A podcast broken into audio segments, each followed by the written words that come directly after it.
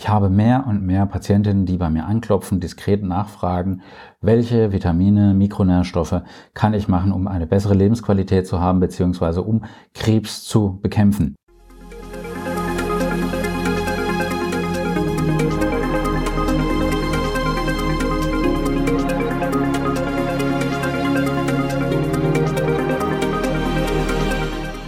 Vorab für mich ist das Ziel natürlich mehr Lebensqualität und mehr Verständnis und mehr Zuhören, mehr Hinhören.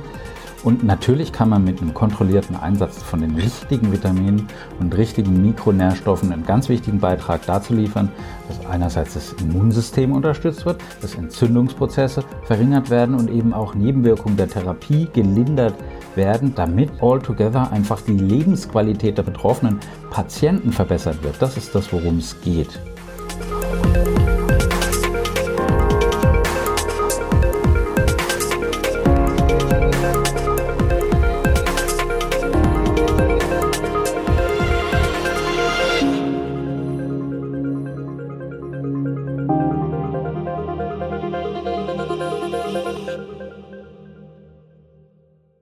Herzlich willkommen bei Revolution Pharmacy. Mein Name ist Reuter, Jan Reuter. Und wenn du mir ein Abo schenkst, darfst du natürlich Jan zu mir sagen. Also wir werden heute über äh, natürlich Vitamin D sprechen. Das hat einen sehr hohen Stellenwert in der komplementären Krebstherapie und da äh, mitten ins Detail gehen. Weil wenn, und das ist ein großes Problem, jetzt gerade äh, hier im Herbst oder im Winter hier in Waldürn in Deutschland, wenn dein Schatten länger ist als deine Körpergröße, kannst du kein Vitamin D D mit Hilfe des Sonnenlichts produzieren. Selbst wenn du nackig rumläufst, was ich wohl kaum glaube, weil es einfach draußen ziemlich kalt ist.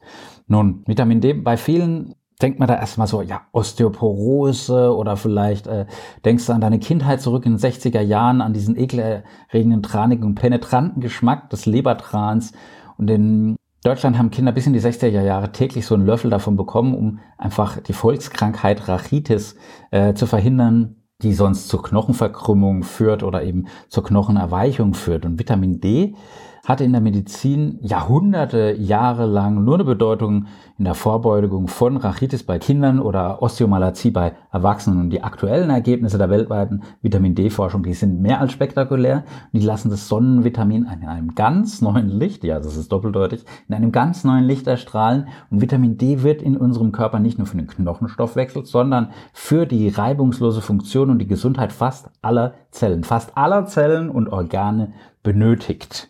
Der griechische Sonnengott Helios, der galt äh, als Spender von Licht, Leben und Energie. Und nicht nur Pflanzen gewinnen ihre Lebensenergie aus dem Sonnenlicht, sondern eben auch du und ich, der Mensch. Und in unseren Breiten kann Vitamin D in den Sommermonaten April bis September mit Hilfe der Sonne gebildet werden. Von Oktober bis März da ist einfach die UV-Strahlung und der UV-Index viel zu niedrig, um auf natürlichem Wege Vitamin D zu bilden. Das ist auch der Grund, warum ich immer regelmäßig meine Patienten frage, ob sie denn ein Vitamin D-Präparat zu sich nehmen. Ganz maßgeblich äh, an der Synthese beteiligt ist natürlich die Leber und über mehrere enzymatische Schritte kommen wir dann irgendwann zum Vitamin D-Hormon 1,25 OH2D. Das wird auch Calcitriol genannt und das ist die eigentliche Wirkform vom Sonnenvitamin in unserem Körper und verantwortlich für die vielen mannigfaltigen positiven Gesundheitswirkungen auf die Zellen, auf die Organe, auf die Gewebe, auf dein Immunsystem. Und bemerkenswert ist, dass neben den Nieren die meisten anderen Zellen und Organsysteme eine lokale 1-Alpha-Hydroxylase besetzen. Äh, das heißt, die Zellen können in Abhängigkeit von der Vitamin D-Verfügbarkeit und dem Bedarf das biologisch aktive Vitamin D-Hormon mit Hilfe ihrer lokalen äh, Enzyme selbst bilden. Die wenigsten wissen ist, dass die Fähigkeit der Haut mit Hilfe des Sonnenlichts Vitamin D zu bilden mit zunehmendem Alter um bis zu 75 Prozent abnimmt. 75 Prozent. Das ist ein Brett. Die Wirkform von Vitamin D gehört tatsächlich zu den Steroidhormonen, sowie die Sexualhormone Estradiol zum Beispiel oder Cortison. Und in seinen Zielzellen reagiert es dann mit spezifischen Vitamin D-Rezeptoren und steuert dann darüber ganz zahlreiche Stoffwechselprozesse, steuert sogar Gene direkt in unserem Körper. Und man schätzt, dass direkt und indirekt 2000er mehr als 20.000 Gene des Menschen unter der Kontrolle von Vitamin D liegen, also weit mehr als nur Rachitis der Einfluss von Vitamin D in seiner aktiven Form aufs Immunsystem ist weitaus größer, als du dir nur ansatzweise vorstellen kann, aber auch der Einfluss aufs Herz-Kreislauf-System und auch die Zelldifferenzierung und das Zellwachstum sind enorm. Ich möchte hier ähm, eine kleine placebo-kontrollierte Doppelblindstudie erwähnen. Und da hat ein Professor in Boston den Einfluss von der Supplementierung von täglich 400 oder 2000 Einheiten Vitamin D3 für zwei Monate auf die Genexpression von den Leukozyten, also den weißen Blutkörperchen, untersucht. Und dabei war die Verbesserung des aktiven Vitamin D-Status mit einer mindestens 1,5-fachen Änderung der Genexpression in 291 Genen assoziiert. Das heißt, die Ergebnisse dieser Studie, die lassen ganz klar vermuten, dass jegliche Verbesserung des Vitamin D-Status signifikant die Expression von Genen beeinflusst, die eine Vielzahl von biologischen Funktionen haben, in mehr als 160 Stoffwechselwegen verbunden sind und mit der Krankheitsentstehung von Autoimmunerkrankungen, Krebserkrankungen und kardiovaskulären Erkrankungen im Zusammenhang stehen. Dementsprechend reite ich auf diesem Thema auch rum, Tag ein, Tag aus. Und äh, die Studie deckt zum ersten Mal auch genetische Fingerabdrücke auf, die auf molekular-biochemischer Ebene einen wichtigen Beitrag liefern, nicht zu skeletären Wirkungen des Sonnenvitamins auf die Gesundheit zu verzichten. Aber hallo. Und Deutschland ist tatsächlich ein Vitamin D-Mangelland. Da grassiert ein Vitamin D-Mangel im epidemieartigen Ausmaß. Deutsche Gesundheitspolitiker und Fachgesellschaften haben die Mangel Versorgung bisher verschlafen, verschwiegen. Und so sind nach aktuellen Daten des allseits geliebten Robert Koch Instituts in Berlin bis zu 90 Prozent der Bürger in allen Altersklassen nicht ausreichend mit Vitamin D versorgt. Die Erklärung ist einfach und logisch zugleich. Deutschland ist äh, jetzt wirklich kein Platz an der Sonne und viele von uns, die in einem Großraumbüro arbeiten, können sich während der Arbeit und die Mittagszeit nicht vollständig entkleiden. Das würde wenig Sinn machen und 15 Minuten auf der Sonnenterrasse verbringen. Und unser Land befindet sich so zwischen dem 47. bis 55. Breitengrad, also in der Nordhalbkugel auf der Höhe von Kanada. Und im Zeitraum von Oktober bis März steht hier die Sonne nicht wirklich so hoch am Himmel, damit sie unsere Haut mit den notwendigen UVB-Strahlen versorgen könnte. Und Vitamin D ist, obwohl fettlöslich, auch nur begrenzt speicherfähig, so vier bis sechs Wochen. Und dann haben wir natürlich einen modernen Lebensstil und naja, wir halten uns immer weniger an der frischen Luft auf und eigentlich den ganzen Tag in geschlossenen Räumen. Daher sind auch ganz viele in den Sonnenmonaten nicht ausreichend mit Vitamin D versorgt und auch Glühbirnen oder Leuchtröhren sind kein Sonnenersatz. Oder hast du schon mal im Büro einen Sonnenbrand bekommen? Wohl kaum. Und wer täglich über vier Stunden ähm, TV schaut, der verdoppelt sein Risiko für einen Vitamin D-Mangel. Also Netflix ist dann nicht so gut für deine Knochen und für dein Immunsystem. Dann spielt natürlich doch die Ernährung eine erhebliche Rolle und da geht, das geht kaum, das geht wirklich kaum. Oder hast du Bock jeden Morgen einen sauren Hering mit äh, Lebertran runterzuspülen oder Süßstreaming in eine Dose dir reinzuhauen, Milchprodukte, Eier und Butter, die sind nicht geeignet. Da musstest du schon sehr, sehr viel nehmen. Also äh, wenn du zwei bis 4.000 Einheiten haben möchtest, bräuchtest du bei Butter vier bis acht Kilo, das kann nicht lange gesund sein. Das ist grundsätzlich nicht, nicht gesund. Oder so ein Biolachs, drei bis 600 Gramm. Biolachs, nicht der von den Discountern. Relativ teuer, schwierig zu bekommen, aber natürlich sehr, sehr lecker. Sardinen esse ich auch gern, aber nicht unbedingt ein Kilo. Dann natürlich die Sonnenschutzmittel. Natürlich verwenden wir immer mehr Sunblocker und das ist auch wichtig, Lichtschutzfaktoren in vielen Cremes und Körperlationen, aber die blockieren bereits ab einem Lichtschutzfaktor von größer 30 einfach die körpereigene Vitamin D-Synthese um über 95 Prozent, weil du möchtest natürlich keinen Hautkrebs haben, aber nichtsdestotrotz das Vitamin D brauchst du ja auch. Und um jetzt hier den Zwiespalt zwischen einem sinnvollen Hautschutz und einer Abdeckung von einem notwendigen Vitamin D Bedarf zu lösen, ganz einfach, naja, Nimm Vitamin D-Kapseln oder Tropfen ein und creme dich gescheit ein, damit du nicht so aufbrennst. Jetzt ist die alles entscheidende Frage, wie viel Vitamin D braucht denn der Mensch? Weil ein gesunder Mensch, der kann in den Sommermonaten durch einen wohldosierten Umgang mit Sonnenlicht seinen Vitamin D-Bedarf ausreichend abdecken, insbesondere Kinder, die die ganze Zeit dann draußen sind, wenn sie dann draußen sind. Und wer regelmäßig Medikamente einnehmen muss, also krank ist oder ein höheres Lebensalter aufweist oder der sich einfach in den Sommermonaten nur wenig an der frischen Luft aufhält, der sollte am Tag in Abhängigkeit von Körpergewicht zwischen 2 und 4000 Einheiten Vitamin D einnehmen. Das ist auch meine Empfehlung zu einer Hauptmahlzeit, weil Vitamin D einfach fettlöslich ist. Und bei Krebspatienten, da kann sich natürlich krankheits- oder therapiebedingt der Vitamin D-Bedarf durchaus zwischen 3 und 6000 Einheiten pro Tag bewegen. Ähm, langfristig nicht mehr als 4000 Einheiten pro Tag. Zumindest nicht ohne labormedizinische Kontrolle und durch deinen Arzt. Nun, man sagt, je nachdem, nehme ich den 25 OHD-Wert oder in, in, Nanogramm oder in Nanomol. Ich kann nur eins sagen, ähm, ob die Einnahme von Vitamin D im Präparat notwendig ist, das kann hier jeder Arzt eigentlich sagen, er kann deinen Vitamin D-Spiegel im Blutserum ganz einfach bestimmen. Ähm, die Krankenkasse zahlt es in der Regel nicht. Das sind so um die 30 Euro. Und du brauchst für einen guten Vitamin D-Status, äh, um einfach einen präventiven Vitamin D-Spiegel aufzubauen, gerade in unseren Breiten im Herbst und Winter, wenn du 70 Kilo hast, eine tägliche Einnahme von 2000 bis 400 Einheiten Vitamin D pro Tag. Und das geht auch wenn du es einmal in der Woche nimmst, die 20.000 Einheiten, das entspricht 2.800 Einheiten pro Tag. Ähm, das ist dann allerdings verschreibungspflichtig, macht es aber sehr, sehr praktisch, weil du es eben nur einmal in die Woche einnehmen sollst. Das richtet sich aber auch natürlich immer nach dem Laborergebnis. Ist jetzt Vitamin D, kann ich das überdosieren? Also hm. Also ich weiß auf jeden Fall, wenn die Laborwerte zu niedrig sind, wenn die unter 20 sind, bei den gängigsten Werten, dann äh, weiß ich, dass es einem Patienten nicht wirklich gut gehen kann. Da habe ich äh, einen Vitamin D-Mangel. Und wenn einer einen Vitamin D-Mangel hat, ist er in der Regel auch schlecht gelaunt und nah an einer Depression dran, hat ein schlechtes Immunsystem und hat wenig Sonne im Herzen und auch wenig Feuer im Allerwertesten. Und auch noch unter 30 ist für mich und in meinen Augen immer noch viel zu wenig. Wir brauchen 30 bis 60 Nanogramm pro Milliliter Vitamin D. Da haben wir eine gute Versorgung.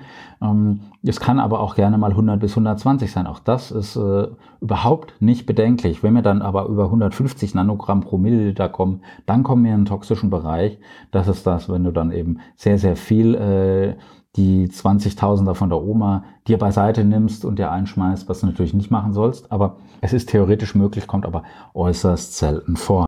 Und was die Vergiftung durch Vitamin D angeht, da übertreibt die Presse äh, gerne maßlos. Also du brauchst schon wirklich 50.000 Einheiten pro Tag, um dann in den toxischen Bereich reinzukommen. Also du bist relativ lange safe. Natürlich sprichst du das mit deinem Arzt und mit deinem Apotheker ab. Das ist mir unfassbar wichtig. Weil wenn es dann doch mal zu hoch ist, dann kann es zu Nierensteinen kommen, zu äh, Kalkablagerungen in Organen wie im Herzen oder in den Nieren. Und dann hast du dann auch Symptome von einer leichten Vergiftung, Verstopfung, permanenten Harndrang. Das ist natürlich auch nicht schön. Man weiß, dass ein Mangel an Vitamin D Studien zufolge mit einem deutlich erhöhten Risiko für verschiedene Krebsarten, vor allem Darm- und Brustkrebs, verbunden ist, weil Vitamin D stabilisiert in seiner aktiven Form einfach dein Immunsystem und wirkt der Entstehung von bösartigen Tumoren auf verschiedenen Ebenen entgegen. Was macht Vitamin D hier ganz genau? Also die hormonaktive Form des Sonnenvitamins, die hemmt nämlich die unkontrollierte Zellteilung und unterdrückt das Krebswachstum. Darüber hinaus verringert sie die Gefäßneubildung im Krebsgewebe, also die Angiogenese. Sie schneidet dann den Tumor von der Sauerstoff- und von der Nährstoffversorgung ab. Sie aktiviert Gene, die für die DNA-Reparatur zuständig sind, die hier ganz, ganz dringend gebraucht werden. Sie verringert das Risiko der Metastasierung und die fördert den programmierten Zelltod, also die Selbstzerstörung der Krebszelle, was man auch Apoptose nennt. Es ist natürlich keine Garantie drauf, aber man weiß einfach, dass ähm, ein Mangel an Vitamin D diese Sachen, ähm, die ich jetzt gerade eben besprochen habe, leider äh, ins Umgekehrte umtreten. Das ist natürlich doof. Und Brustkrebs ist sowohl in Europa als auch in den USA die häufigste Krebsneuerkrankung bei Frauen.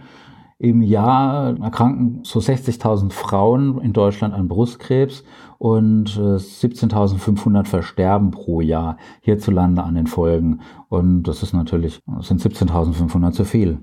Und da spreche ich ja noch gar nicht von den Folgeschäden. Also wenn du es überlebst, da hast du ja nicht nur körperliche Folgen, sondern auch emotionale, weil diese einhergehenden Konsequenzen, wenn du da ein Loch hast oder einfach keinen keinen gleichmäßigen Busen mehr hast, dann knabberst du schon äh, an deinem Selbstwertgefühl, wenn du eh schon dem Tod ins Gesicht schaust oder eben Menschen während einer Therapie kennenlernst, von denen du dich dann aber traurigerweise verabschieden musst.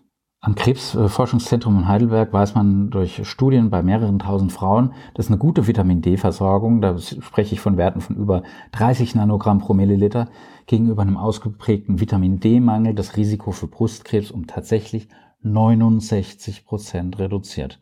Das ist es wohl wert.